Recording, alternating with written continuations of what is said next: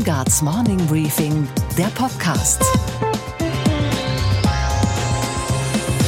Hallo und guten Morgen. Mein Name ist Chelsea Speaker und wir starten heute gemeinsam in den Tag. Heute ist Donnerstag, der 24. Oktober.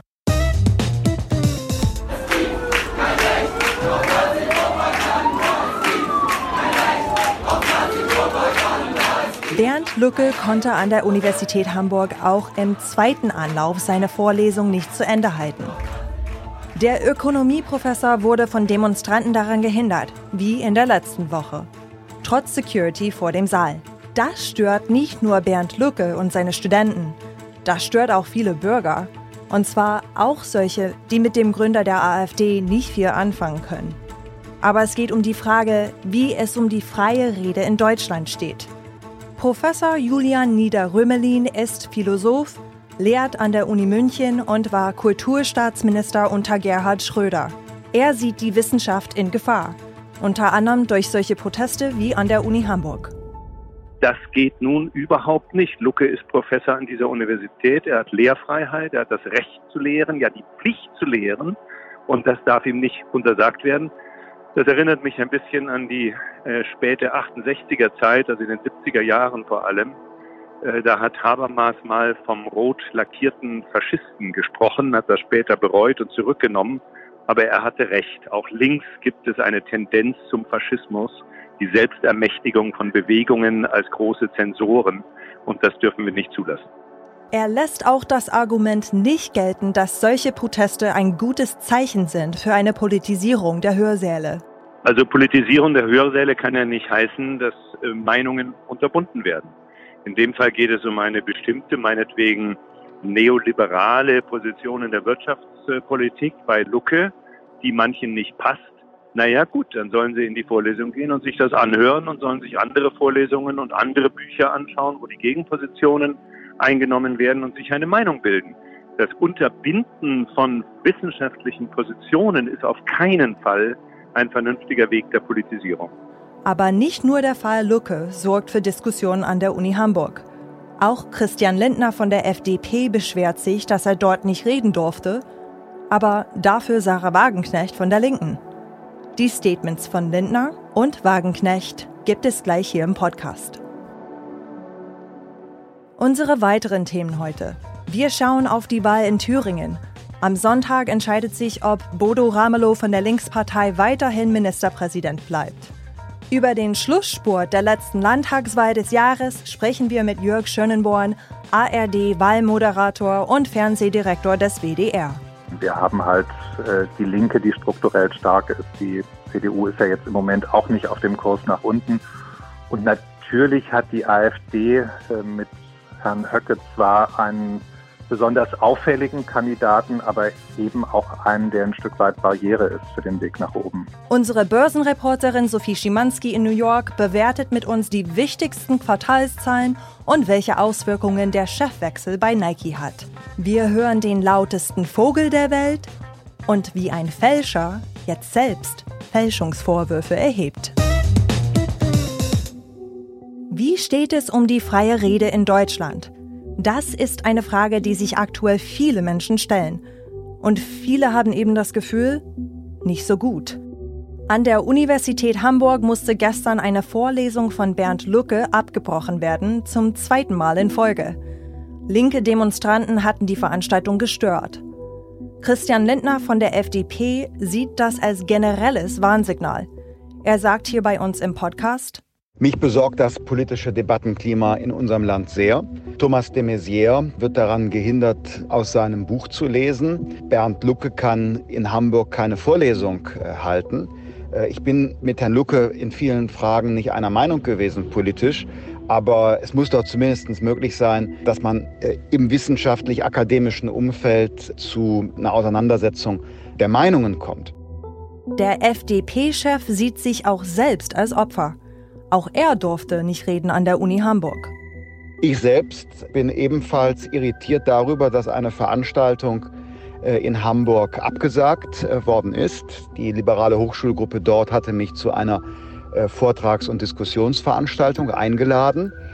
Ich habe sowas schon dutzende Male gemacht. Da geht es nicht um plumpe Propaganda, sondern um eine fundierte Auseinandersetzung auch zu Grundfragen. Das wird abgesagt, angeblich parteipolitischer Charakter, aber gleichzeitig wird eine Veranstaltung der linken Sarah Wagenknecht äh, genehmigt. Äh, angeblich sei das dann ein wissenschaftlicher Vortrag. Ich bin auch gerne bereit, einen wissenschaftlichen Vortrag äh, zu halten, äh, zum Forschungsstand, äh, zum Links- und Rechtspopulismus zum Beispiel. Wir haben Sarah Wagenknecht gebeten, ihre Sicht der Dinge zu erklären. Also ich war dort auf Einladung der Hochschulgruppe Alternative Ökonomik und ich fand es eine sehr schöne Veranstaltung, auch mit einem sehr interessierten Publikum. Der Saal war rappelvoll. Warum und weshalb äh, die Entscheidung bei Herrn Lindner jetzt so getroffen wurde, kann ich überhaupt nicht beurteilen, weil ich das schlicht nicht verfolgt habe. Ich kann nur sagen, zu meiner Veranstaltung, es war natürlich keine politische Veranstaltung im Sinne einer vorgezogenen Wahlkampfveranstaltung oder irgendetwas derartiges, sondern es war wirklich eine richtig interessante ökonomische Diskussion. Christian Lindner lässt das nicht gelten. Mein Eindruck ist, in Hamburg gibt es keine klaren Regeln, sondern in Wahrheit eine Willkür. All das passiert unter der Verantwortung einer grünen Wissenschaftssenatorin. Im CSU-regierten Bayern ist man viel toleranter als im rot-grünen Hamburg. Und das ist für mich ein Alarmsignal. Es muss auch möglich sein, Meinungen frei zu äußern, die nicht links der Mitte sind, sondern die aus der Mitte kommen. Fakt ist, es reicht nicht, wenn die Gedanken frei sind. Man muss sie auch sagen dürfen, auch wenn sie nicht allen passen. Und das muss man tun können, ohne niedergebrüllt zu werden.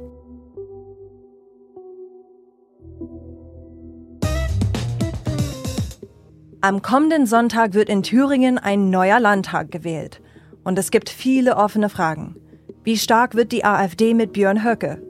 Wie wirkt sich der Amtsbonus von Ministerpräsident Bodo Ramelow aus?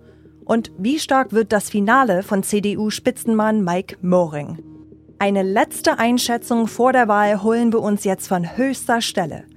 In enger Zusammenarbeit mit dem Umfrageinstitut Infratest DIMAP präsentiert WDR-Fernsehdirektor Jörg Schönenborn dem TV-Publikum seit 20 Jahren in der ARD Prognosen, Hochrechnungen und Wahlergebnisse. Mein Kollege Michael Bröcker hat mit ihm telefoniert. Guten Tag, Herr Schönborn. Hallo, Herr Bröcker. Vier Tage vor der Thüringen-Wahl, der letzten wichtigen, bedeutenden Wahl in diesem Jahr. Was ist eigentlich für Sie persönlich die spannendste Frage, wenn Sie auf die Wahl schauen? Ob es da am Ende eine politische Gleichung gibt, die aufgeht. Wir haben das ja bei Brandenburg und Sachsen im Vorfeld uns lange gefragt. Dann scheint es sich ja in Kenia Koalitionen aufzulösen. Aber Thüringen ist schon ein ganz spezieller Fall. Und dann bin ich gespannt, ob das so bleibt oder ob die Leute sich jetzt mit Blick auf die Umfragen sagen, da will ich doch lieber für Klarheit sorgen. Medien schauen immer wieder gerne, gerade im Osten natürlich auf die AfD. Erste kurze Einschätzung von Ihnen, kann die AfD stärkste Kraft werden? Ja, ich bin ja mit Vorhersagen immer äh, sehr zurückhaltend, aber in Thüringen würde mich das sehr wundern. Wir haben halt äh, die Linke, die strukturell stark ist. Die CDU ist ja jetzt im Moment auch nicht auf dem Kurs nach unten. Und natürlich hat die AfD äh, mit Herrn Höcke zwar einen besonders auffälligen Kandidaten, aber eben auch einen, der ein Stück weit Barriere ist für den Weg nach oben. Ja, was ist das eigentlich mit Herrn Höcke? Ein klar umstrittener, im rechten, scharfen rechten Lager verortete Spitzenfigur. Hilft so eine der AfD oder schreckt sie eher ab? Ja, ich habe den Eindruck, grundsätzlich hilft alles, was schrill und laut ist. Denn wenn man mal von der kleinen Gruppe wirklich rechtsextrem gesinnter Wähler absieht, die ist überschaubar, dann ist das Bedürfnis der Wählerinnen und Wähler ja aufzuschrecken. Man gibt die Stimme bei der AfD ab, weil man einfach von den sogenannten Etablierten ermüdet ist, sich geärgert hat, das Gefühl hat, die Politik kümmert sich nicht um die richtigen Themen. All dieser Frust soll sich ja auf dem Wahlzettel ausdrücken. Und wenn es dann schrille, laute Personen gibt, ist das erstmal hilfreich. Und je näher es dann an die Wahl heranrückt, desto sensibler wird diese Gruppe dann schon dafür, wie extrem jemand ist und vielleicht am Ende auch wie gefährlich. Und ich glaube, es hat durchaus Gründe, dass Björn Höcke im Moment sehr leise ist und sich ja bemüht, keine weiteren Provokationen im Wahlkampf zu bringen. Unabhängig von diesem rechten Kern, den es eben gibt, dort in Thüringen erst recht, aber auch in anderen äh, Bundesländern haben wir das erlebt, ist der Frust über die etablierten Parteien seit mehreren Jahren spürbar bei fast jeder Landtagswahl. Sehen Sie dort einen Trend? Finden die etablierten großen Parteien zurück in die Spur oder bleibt es bei diesem Antilager? Im Moment sind sie ja in einer Spirale der Verunsicherung nach unten, denn beide gehen ja von Wahl zu Wahl zu neuen Negativrekorden. Das führt dazu, dass sich in den meisten Fällen sich Union und SPD in einer Koalition wiederfinden. Mittlerweile reicht es alleine nicht mehr. Das macht die Unterschiede, die man sich eigentlich als Wählerin oder Wähler wünscht, noch unkenntlicher. Das ist so eine Spirale. Äh, wir kommen eben aus einer Zeit, wo Union und SPD klare Machtalternativen waren, wo wir uns gefragt haben, welche der Parteien wird nach der Wahl regieren. Und äh, dann gibt es eben diesen großen Einschnitt, der irgendwo 2004, 2005 liegt. Und seitdem sehe ich die Parteien in dieser Spirale. Und das Erstaunliche ist ja, dass wenn sich wirklich mal was ganz Dramatisches verändert, es mit Personen zu tun hat. Das kann dann jemand wie Kretschmann sein, das kann auch mal in Hamburg vor vielen Jahren Olaf Scholz sein, das kann auch mal in Niedersachsen Stefan Weil sein, in einem Moment, wo die SPD gerade nicht regiert in Berlin. Aber das sind halt keine dauerhaften Wege raus aus dieser Abwärtsspirale. Kein Boden in Sicht, also auch nicht bei der SPD. Der letzte Oktobertrend von Infratest DIMAP sieht sie bei 8 Prozent. Äh, das ist ja Wahnsinn. Ja, es ist natürlich auch so, dass die SPD im Moment ein in jeder Hinsicht unklares Versprechen abgibt. Wer sich auch nur virtuell in einer Umfrage für die SPD entscheidet, weiß nicht, ob sie noch Regierungspartei ist in einigen Wochen oder nicht, weiß nicht, von wem sie geführt wird in einigen Wochen, weiß nicht, wie diese Person politisch im Spektrum einzuordnen ist. Also das ist natürlich auch eine ziemliche Herausforderung an mich als Wähler, mich gerade jetzt für die SPD zu entscheiden. Und warum ist eigentlich der grünen Bundestrend in Thüringen nicht so spürbar wie anderswo? Sieben Prozent, da kann man ja gar nicht mehr von einem bundespolitischen Rückenwind sprechen. Ja, Thüringen ist halt von der Struktur her ein besonderes Land. Übrigens auch in Ostdeutschland ein besonderes Land. Thüringen hat keine Metropole. Wir hatten in Sachsen die Situation, dass es den grün geprägten Raum in Leipzig oder Dresden gibt. In Brandenburg ist Potsdam eine Zuwanderungsmetropole. Das gibt es in Thüringen nicht. Thüringen ist unter diesen Bundesländern das ländlich geprägteste. Da ist allenfalls Erfurt so als Raum mit 200.000 Menschen. Da spielen Themen der ländlichen Räume eine große Rolle. Der Kampf etwa gegen Windkraft wird besonders stark ausgefochten, weil man Sorge hat, die Landschaft zu verschandeln, weil man es nicht in der Nähe haben möchte. Also da gibt es viele Themen, die es in ländlichen Regionen typischerweise gibt. Pendeln spielt eine große Rolle. Im Westen Thüringens pendeln über 100.000 Menschen zur Arbeit nach Hessen. Das sind alles keine Lebenssituationen, in denen man vor allem nach den Grünen ruft. Die Probleme der Grünen auf dem Land bleiben also auch im Osten sichtbar. Lassen Sie uns noch eine Sekunde einen Gedanken an Herrn Ramelow verschwenden, den Ministerpräsidenten der Linkspartei in verschiedenen Medienporträts als konservativer Regierungschef beziffert. Ist das überhaupt noch eine Protestpartei, die Linke in Thüringen? Nein. Oder ist es schon eine Staatspartei? Nein, also die Linke in Thüringen ist ja früh stark geworden, hat ja auch früher schon Ergebnisse von Mitte 20 Prozent und mehr bekommen. Und äh, sie ist in Thüringen eigentlich als klassische Kommunalpartei groß geworden. Man darf nicht übersehen, dass CDU und SPD sich in den ostdeutschen Ländern sehr schwer tun, eine Mitgliederstruktur aufzubauen, oft nicht mal die kommunalpolitischen Mandate selbst besetzen können. Und da hat die Linke halt ein anderes Erbe und hat auch sehr früh in Thüringen, in anderen Ländern Menschen auf kommunalpolitischer Ebene gehabt, die vor Ort ganz pragmatisch Bürgerthemen angegangen sind. Und deswegen ist die Linke in Thüringen schon lange keine Protestpartei mehr und mit einem, Sie haben gesagt, konservativ, ich würde sagen, so etablierten Politiker wie Herrn Ramelow natürlich erst recht nicht. Könnte das neuen Schwung für eine rot-rot-grüne Debatte im Bund geben, wenn ein linker Ministerpräsident bestätigt wird im Amt, wiedergewählt wird im Amt? Naja, ist ja ein linker Ministerpräsident. Er ist Mitglied der Linken. Er ist politisch ja sicherlich nicht im linken Bereich dieser Partei zu verorten. Ich glaube eher, dass wir bei Ministerpräsidenten, wenn sie erfolgreich sind, so eine Entwicklung haben, dass sie sich ein wenig neben die eigene Partei stellen und das auch ganz bewusst tun. Äh, das ist bei Winfried Kretschmann in Baden-Württemberg zu beobachten. Ich habe diese Woche bei Ihnen zugehört im Interview mit Markus Söder, der ausdrücklich gesagt hat, wie er doch als Ministerpräsident spüre, auch für Nicht-CSU-Wähler eintreten zu müssen. Mhm. Ähm, und auch Bodo Ramelow hat ganz bewusst Parteiveranstaltungen gemieden, sich aus dem inneren Streit der Linken weitgehend rausgehalten. Also Ich glaube, dass er gerade dafür steht, nicht in der Spur seiner Partei zu laufen. Deshalb glaube ich, wird das aus Thüringen, wenn es so kommen sollte, wenig übertragbar sein auf andere Länder. Persönlichkeiten können also mehr denn je Parteimarken nach oben ziehen? Ja, ich weiß nicht, ob mehr denn je, aber sie können es im Moment sehr stark.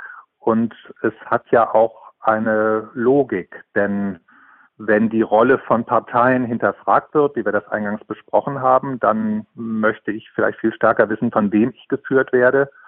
Und äh, gerade wenn die Parteienlandschaft so unübersichtlich wird, wenn vielerorts sechs Parteien im Parlament sind, dann wird der Blick auf Personen einfach stärker. Und da hat man dann als Ministerpräsident, der viel Geld verteilen konnte, keine so erfolglose Arbeit gemacht hat, schon einen Amtsbonus.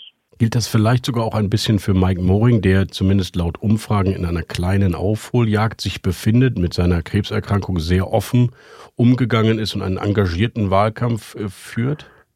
Ich glaube, dass es generell Respekt verdient, wenn jemand mit seiner Krankheit so umgeht, auch so offen umgeht. Das öffnet sicherlich Wählerinnen und Wähler, macht neugierig. Ob das dann Grund für eine Wahlentscheidung ist, würde ich eher bezweifeln. Ich glaube, da kommt ihm eher zugute, dass er ja jemand ist, der sich durchaus auch profiliert, indem er etwas sagt, was der Berliner Parteispitze mal nicht passt, von dem man das Gefühl hat, dass er eine klare Position und Meinung vertritt. In der Opposition nicht so schwer, aber da fällt er durchaus auf mhm. und Deswegen glaube ich, das Persönliche äh, sorgt für Respekt, aber die politische Entscheidung hat dann eher was damit zu tun, wie klar jemand spricht. Lieber Herr Schönborn, vielen Dank für diese Analyse. Wir werden Ihnen wie immer zuschauen und zuhören am Wahlabend. Ich bedanke mich und einen schönen Gruß nach Köln. Ja, ich bedanke mich auch. Grüße nach Berlin. Und was war heute Nacht an der Wall Street los? Für Boeing eine katastrophale Nachricht, wenn auch längst vermutet. Ein Jahr nach dem Absturz der 737 MAX in Indonesien mit 189 Toten haben die Ermittler jetzt einen Konstruktionsfehler als Unglücksursache benannt. Kurz danach hat Boeing seine ohnehin schon schlechten Quartalszahlen präsentiert. Der US-Konzern hat nur knapp 1,2 Milliarden Dollar verdient, halb so viel wie vor einem Jahr. Damit zu unserer Börsenreporterin Sophie Schimanski in New York. Guten Morgen. Schönen guten Morgen aus New York. Sophie, Boeings Gewinneinbruch ist nur die Spitze des Eisbergs. Außerdem gibt's noch ein paar andere interessante Zahlen. Fasst es doch bitte mal alles kurz zusammen.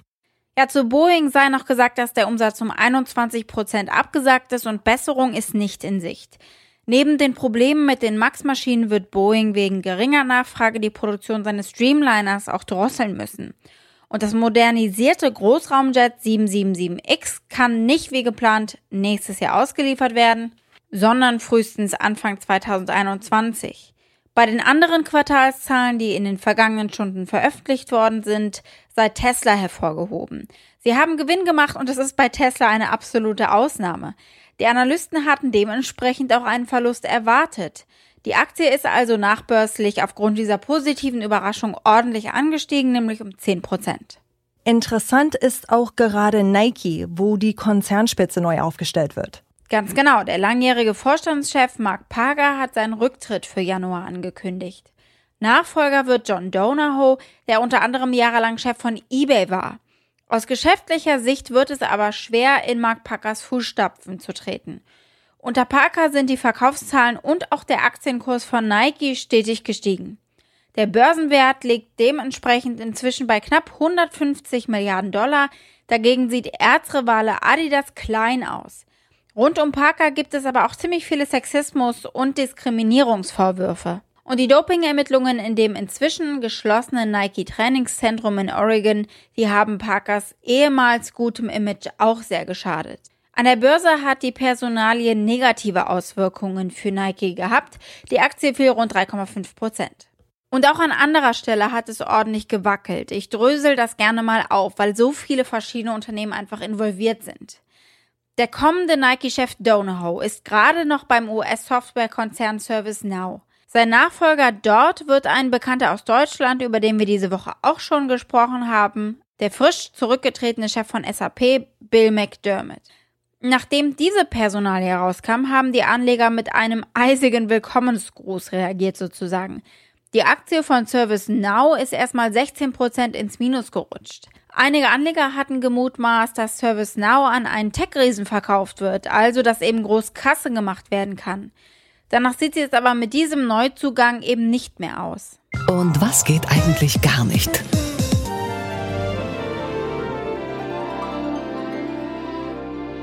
Dass man gar nicht mehr weiß, wem man glauben kann. Dem Märchenerzähler vom Spiegel, Klaas Relotius, oder dem Mann, der ihn enttarnt hat, Journalist Juan Moreno. Moreno hat ein Buch geschrieben mit dem Titel Tausend Zeilen Lüge. Darin schreibt er, wie er das irre Lügenschloss des ehemaligen Star-Reporters Relotius zum Einsturz brachte. Was man wirklich immer unterschätzt, und das muss man ehrlicherweise auch dem Spiegel zugutehalten, dieser Mensch war ein Menschenfänger. Und das war er im persönlichen Umgang. Und ehrlich gesagt, das versuche ich im Buch so ein bisschen darzulegen, das ist er auch in seinen Texten. Jetzt wehrt sich Relotius per Anwalt. Ja, er gesteht seine Schuld ein. Aber Moreno habe an manchen Stellen unsauber gearbeitet. So erwecke er zum Beispiel im Buch den Eindruck, dass Relotius auch nach seiner Entlarvung weiter gelogen habe. Aber dafür gäbe es keine Belege. Moreno wiederum beteuert, er habe sauber gearbeitet. Anwälte werden diesen Kampf jetzt wohl ausfechten. In den sozialen Netzwerken wird die Schlacht ganz unjuristisch geschlagen. Einer der schönsten Kommentare dazu bei Twitter. Wenn Relotius etwas für die Unwahrheit hält, ist es doch ein ziemlich gutes Zeichen dafür, dass es stimmt, oder? Und was hat dich heute Morgen wirklich überrascht? Dass der lauteste Vogelruf der Welt so laut ist wie ein Düsenjet. Er kommt aus der Kehle des sogenannten Einlappenkotinga, und der lebt im nördlichen Amazonasbecken, ist ungefähr so groß wie eine Taube und Ornithologen trauten bei Messungen ihren Ohren nicht, als der Lockruf des Männchens ertönte. Ziemlich schrill und in einem Frequenzbereich wie eine Fräse.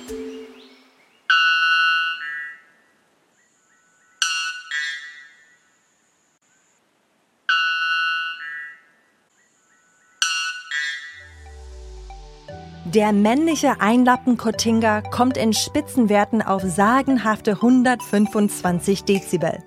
Die Forscher wunderten sich, dass Weibchen sich dabei sogar in unmittelbarer Nähe des Männchens aufhalten können. Mich wundert das nicht. Ich denke da an die Millionen Frauen auf der Welt, die neben ihrem schnarchenden Partner schlafen. Übrigens, der Einlappen-Kotinga ist vielleicht der lauteste Vogel, aber nicht das lauteste Tier der Welt. Das ist angeblich der Pistolenkrebs, der seine Scheren so laut aneinander knallt, dass er damit kleine Garnelen kurzfristig lähmen kann, um sie dann zu verspeisen. Damit schafft er 200 Dezibel. Spätestens da müsste mein Mann alleine schlafen. Ich wünsche Ihnen einen guten Start in den Tag. Morgen hören Sie hier, wie jeden Freitag, meinen Kollegen Robin Alexander. Ich bin Chelsea Speaker und ich bin am Montag wieder für Sie da. Same time, same place.